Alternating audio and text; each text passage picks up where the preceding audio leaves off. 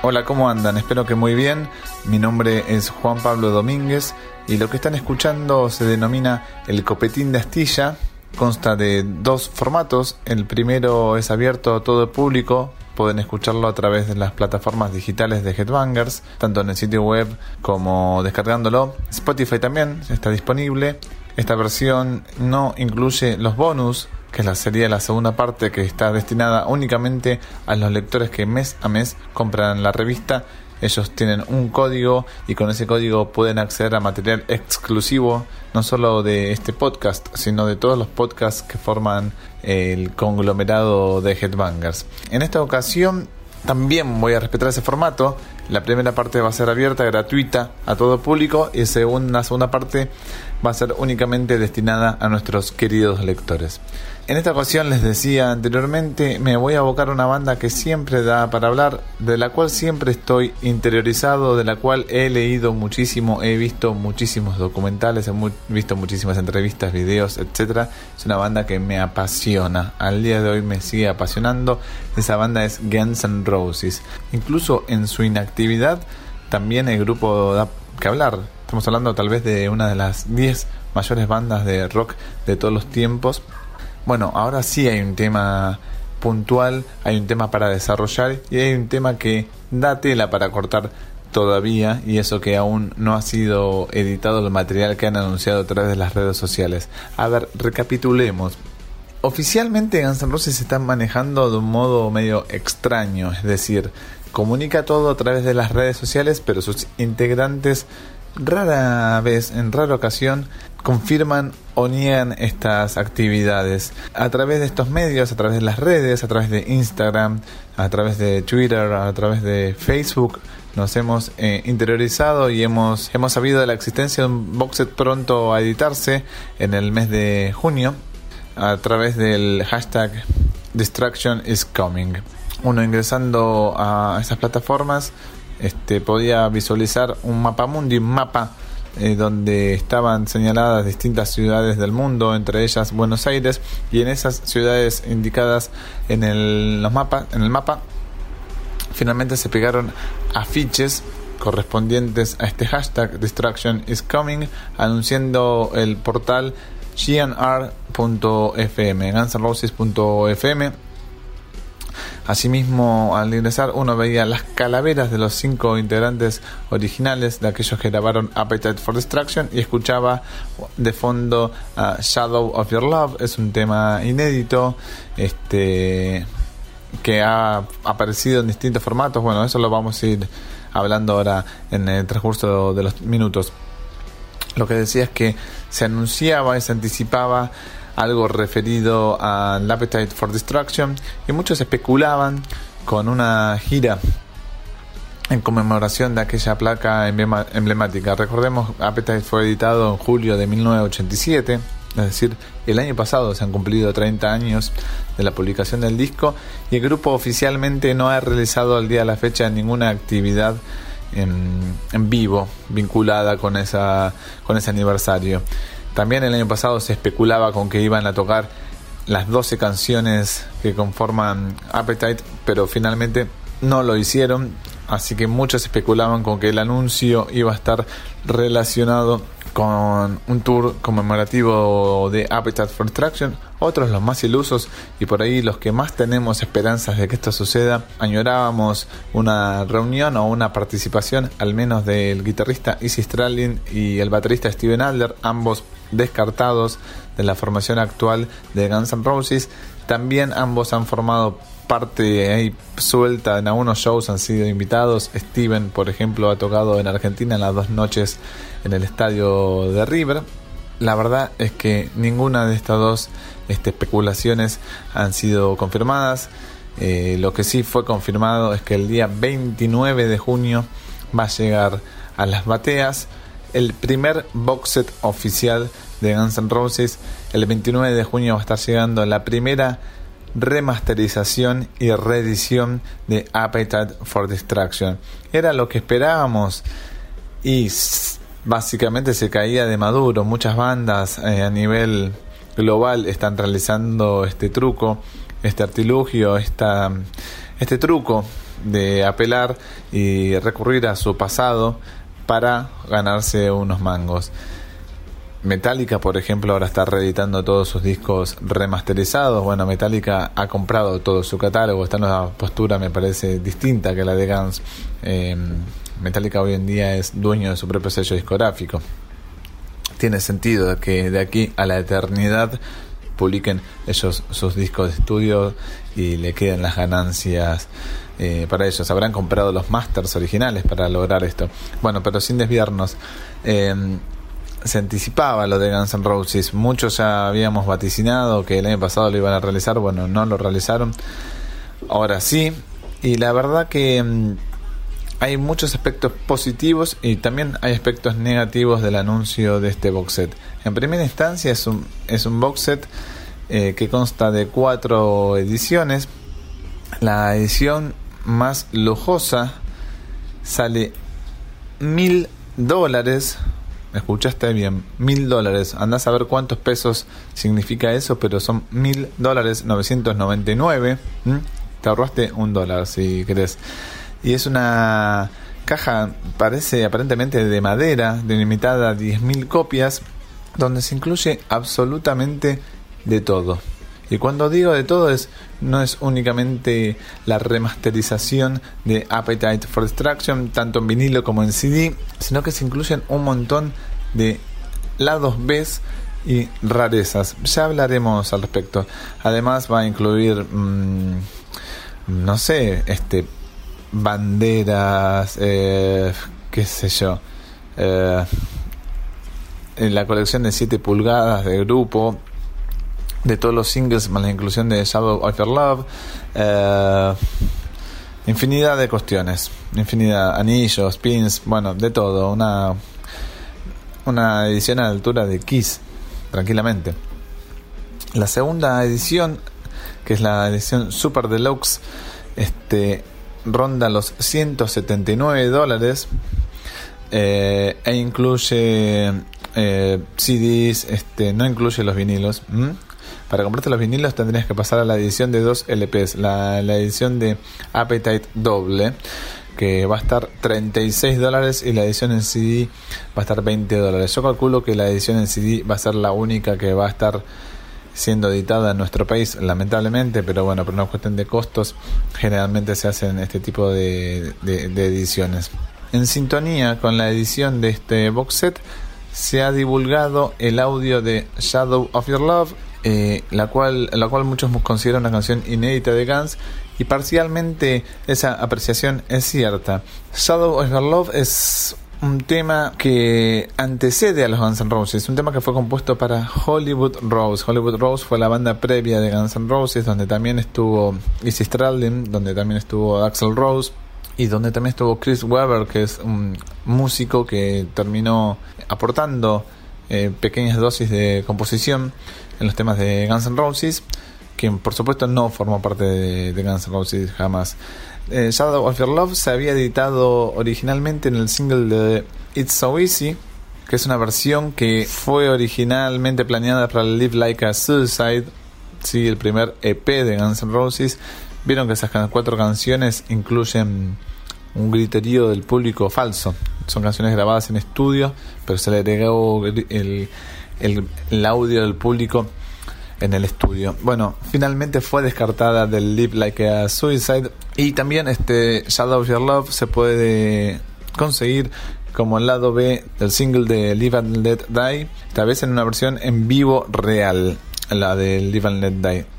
El productor original de Appetite for Destruction, aunque ustedes no lo crean y no sé si lo sabían, iba a ser Manny Sharton. Manny Sharton es el guitarrista, el que fue el histórico guitarrista de Nazareth. Nazareth es una banda escocesa de la cual Axel Rose es hiper fan. De hecho, pueden encontrar una de sus canciones en el The Spaghetti Incident.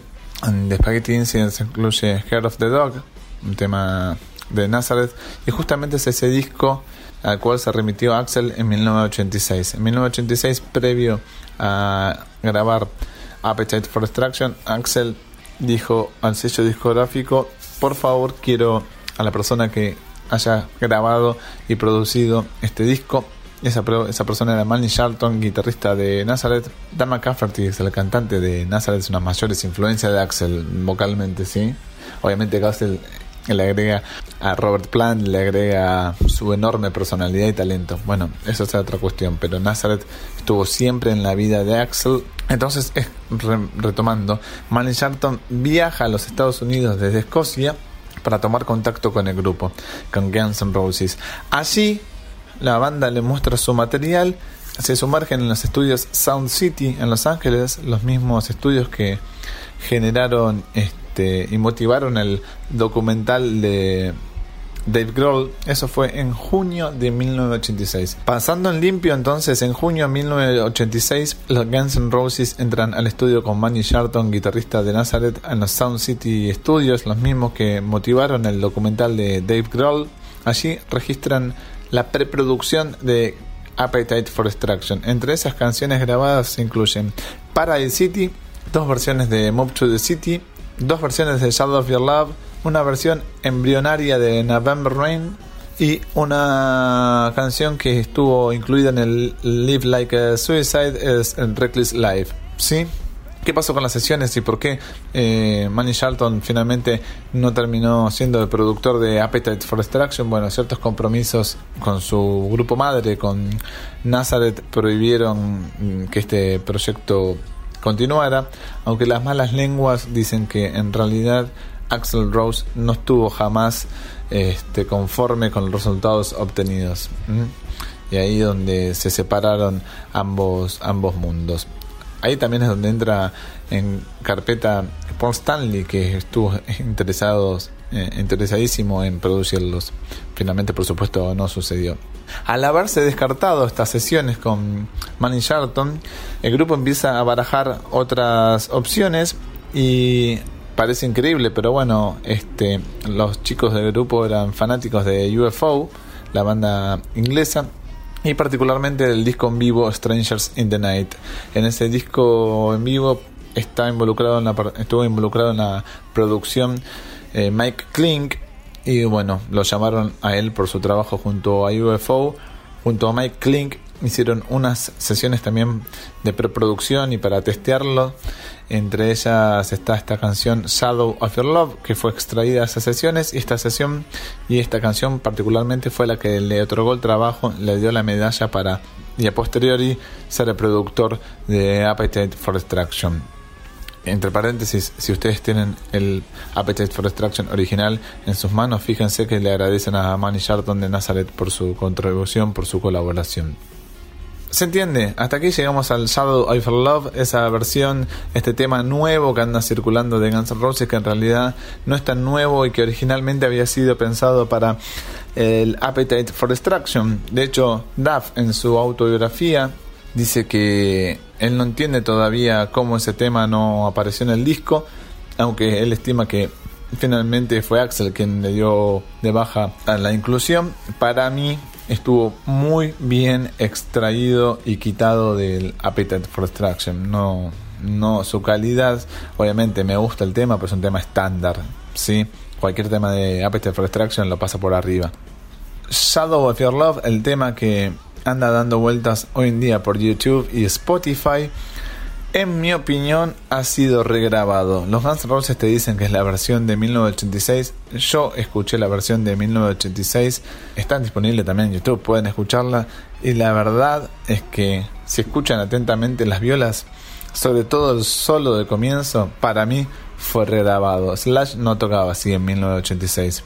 Escuchen el solo de guitarra del medio, no el inicial, el del medio, el solo principal es muy técnico. Slash no era tan, tan técnico en esa época. Dicho por él mismo, o sea, entre Appetite y los Illusion, eh, Slash terminó tomando clases de guitarra para mejorar su ejecución.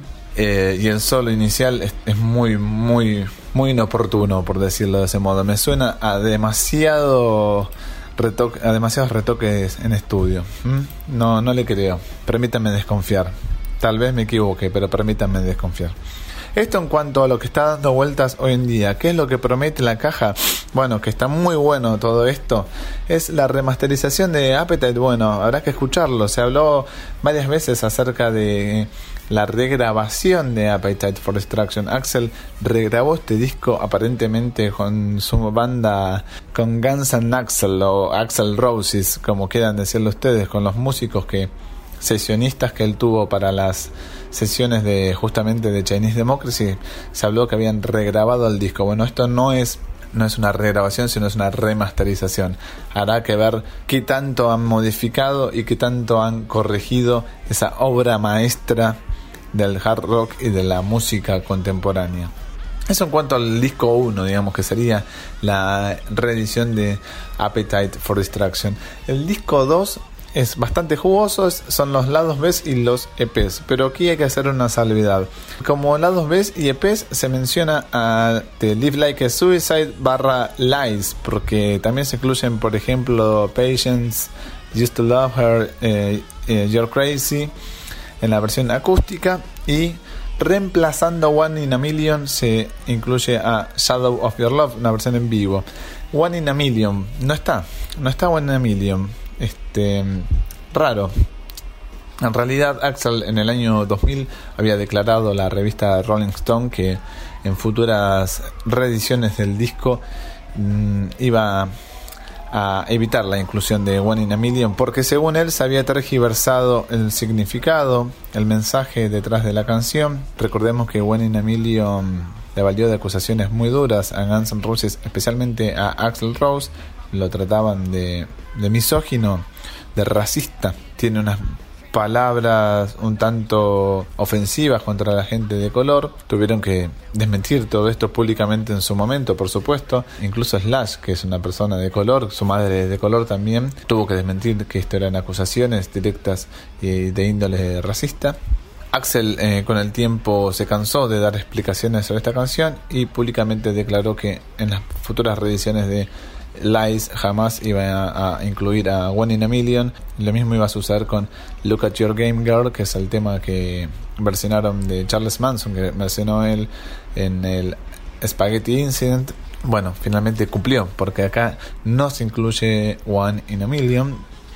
Y se incluyen, eh, decía, en el disco 2 este, mm, las versiones en vivo de Knocking on Heaven's Door y How Lotta Rosie este, que ya se habían sido editadas Hollow Rose y de ACDC, ¿no? Y No King Heaven's Door de, de, Bob Dylan, que ya habían sido editadas en su momento como la 2B, creo que de Welcome to the Jungle, si la memoria no me falla. El tercer CD es el más jugoso, tanto el tercero como el cuarto son los más jugosos. Acá están las sesiones de 1986 de Sound City que resultaron ser la preproducción de Appetite for Destruction. Se incluyen básicamente todos los temas que terminaron siendo parte de Appetite for Destruction con la omisión de una canción. ¿Saben cuál es? Bueno, esa canción es Sweet Child Mine. Tom Sutout, que es el, responsable de haber fichado a los Guns N' Roses al sello discográfico Geffen Records, eh, Tom Sutout ha declarado públicamente que al haber recibido la copia final de Appetite for Destruction, él pensó que faltaba una canción al estilo de Sweet Home Alabama de Lynn Skinner. Dijo que faltaba una canción poco más dulce, que el material era muy agresivo y que necesitaba de una canción para endulzar los oídos, para matizar un poquito tanta eh, agresividad. Se lo sugirió al grupo y el grupo le compuso especialmente eh, Switch Mine. ¿Mm? Esta es la teoría y esto lo, las palabras de una persona que fichó a Guns N' Roses y que tuvo el disco en las manos antes que nadie. Dijo, Alemán es un tema de último momento, agregado especialmente porque nosotros decíamos que faltaba una canción un tanto más suave. Hay otras teorías que dicen que el tema era previo, que lo ensayaron este, de casualidad, pero bueno, la verdad es que eh, en ese entonces, en 1986, este, no tocaba la canción en vivo, así que un poco de razón debe tener Tom Sutout. Bueno, esta versión no hay ningún demo de Switch Online Mine, tanto en el CD3 como en el 4. Se incluyen las versiones de Heartbreak Hotel, el cover de Elvis Presley y Jumping Chuck Flash, el cover de los Rolling Stones, también ya disponibles anteriormente en versiones en lados B. Y en el cuarto CD hay mucha tela para cortar. Hay versiones instrumentales, por ejemplo, de un tema llamado Ain't Going Down No More, que ya estuvo dando vueltas por cualquier bootleg durante muchísimos años, nunca contó con letra, y aquí se incluye, bueno, su versión, calculo que yo, retocada en el audio. Se incluye Back of Beach, que es un tema que finalmente se incluyó para los Your Illusion. Recordemos, Back of Beach eh, es un tema previo a Appetite for Destruction y ya se había hablado que se había grabado ese tema para el Appetite junto a Don't Cry y también estaba dando vueltas you Could, you Could Be Mine. No sé si la versión definitiva, la última You Could Be Mine, pero sí anduvo dando vueltas igual que November Rain. ¿sí? La versión demo Don't Cry la pudimos escuchar justamente como lado B del single Don't Cry. En este box set vaya uno a saber por qué la versión demo de Don't Cry no se incluye. Para mí es inexplicable, dado que ya había sido publicada como lado B del single oportunamente allí por 1991 en el vinilo. Eh, inentendiblemente no la incluyen. Eh, incluyen Back of Beach, la, versión original, incluyen la versión original de November Rain en dos versiones, tanto en la de piano como en la acústica. Y omiten You Could Be Mine, reitero, no sé qué tan elaborada y finalizada estaba la canción, pero no está aquí. Y hay dos canciones de las cuales yo nunca había tenido ni siquiera mención, ni siquiera me habían comentado y nunca había leído, no sé qué son. Una se llama The Plague y otra se llama New York Tune. No sé qué son. Este, estuve investigando y dicen que son dos canciones que nunca habían sido finalizadas, este, terminadas. La verdad es sumamente sorpresivo esta inclusión.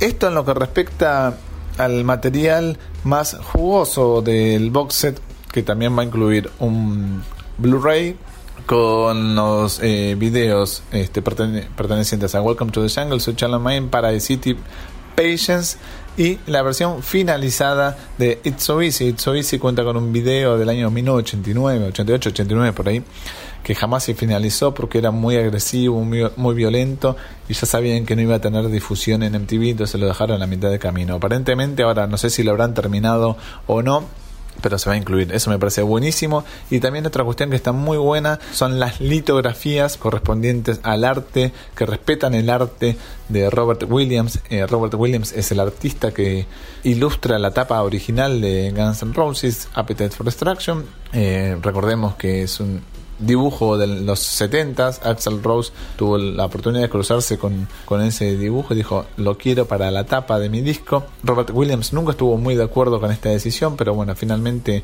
le compraron los derechos apareció en la tapa original y fue rápidamente censurada y reemplazada por la cruz emblemática con las cinco calaveras de los integrantes originales eh, la litografía, les decía, cada uno de los temas del uh, Habitat for Destruction originales, cada uno de los 12 temas va a contar con una litografía correspondiente que respeta el arte de Robert Williams. Eso me parece dentro de todo bien, respetarlo y también me parece bien la edición de la reedición al menos de los 7 pulgadas y la edición en vinilo amarillo de Shadow of Your Love. ¿Qué me parece mal? Lo que yo le decía anteriormente, que no esté One in a Million, que no esté Don't Cry, que no esté, aunque sea un boceto, You Could Be Mine, que esto tape la inactividad productiva de la actual formación de Guns N' Roses.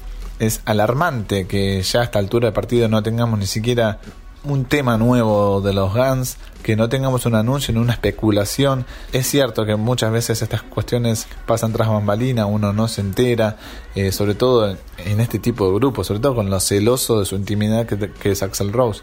Pero teniendo una gira por delante como la que tienen, donde entre otros festivales se van a presentar en el Download Festival, ya tendríamos que estar hablando de un nuevo disco de Guns N' Roses. O al menos que aparezcan también todas esas canciones que fueron compuestas, grabadas con la formación de Axel y sus sesionistas. Y también es bastante raro que Axel, que ha sido una persona reticente a recurrir al pasado, es uno de los motivos por los cuales este, se generó la disputa con Slash. Según Axel, Slash representaba el pasado en términos compositivos, que estaba muy apegado a la fórmula Aerosmith. de los 70 se quería evolucionar a una parte, un, no sé, un sonido más moderno. Bueno, resulta raro que una persona tan reticente a recurrir a pasar como Axel acepte esto. Ahora, si yo hago la multiplico las 10.000 copias numeradas del box set más caro que sale mil dólares, bueno, multiplico eso, ya está, está todo explicado, ¿no? Y también eh, quien sale grosso de todo esto siempre es Isis que no se involucra en ninguna de las este, reformulaciones de Guns N' Roses y sigue generando ingresos a lo pavote. Mismo caso de Steven Adler, ya está, tienen plata de sobra, pero aparentemente esto es más como un regalo a los fans. Son todas estas versiones que nosotros esperábamos durante mucho tiempo, las versiones de Sound City. Y lo más bonito me parece también es que el box set va a incluir un libro de 96 páginas de fotos, de memorabilia del archivo personal de Axel Rose. Espero que en ese booklet esté detallado cada uno de estos temas, que se explique qué hay detrás de cada una de estas canciones, que también se explique por qué nos incluyó Don't Cry, por ejemplo, aunque no sé si voy a tener acceso alguna vez a ese material, no sé Salvo, conozco una persona que se la podrá comprar y que creo que ya la encargó. Y hasta aquí ha llegado mi reseña de Locked and Loaded, la edición del box set de Guns N' Roses que va a llegar a las bateas el 29 de junio de corriente. Y a los queridos lectores les anuncio que en unos minutos me van a estar escuchando, realizando una tarea extremadamente complicada. Voy a ordenar las 12 canciones de Appetite for Destruction desde mi menos favorita a mi más favorita. Vamos a ver qué sale. Me escuchan en unos minutos. Muchas gracias.